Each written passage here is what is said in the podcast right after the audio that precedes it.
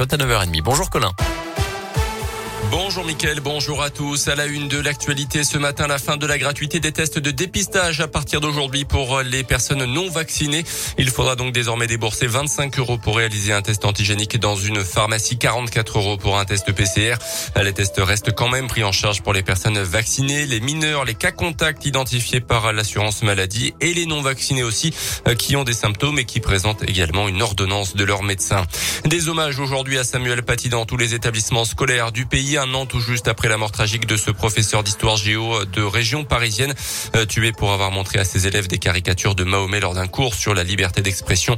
Une minute de silence, un temps d'échange, de débat autour de ce sujet pourront être organisés dans les écoles, collèges et lycées. Le préfet de Saône-et-Loire participera à l'hommage au lycée Cassin de Mâcon tout à l'heure à 10h30.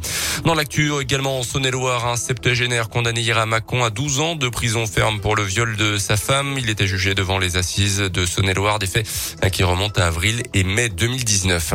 À Bourg, le retour de la garde kiné-respi ce week-end, lancé il y a deux ans pour les enfants en bas âge. Le système est reconduit cette saison. Une quinzaine de professionnels du bassin burgien seraient là donc pour assurer ce système de garde.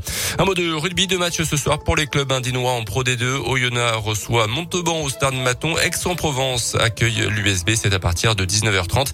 Et puis elle avait fait tomber le peloton du Tour de France avec sa pancarte l'an dernier. Elle était jugée hier. Quatre mois de prison avec sursis ont été requis contre une jeune femme d'une trentaine d'années.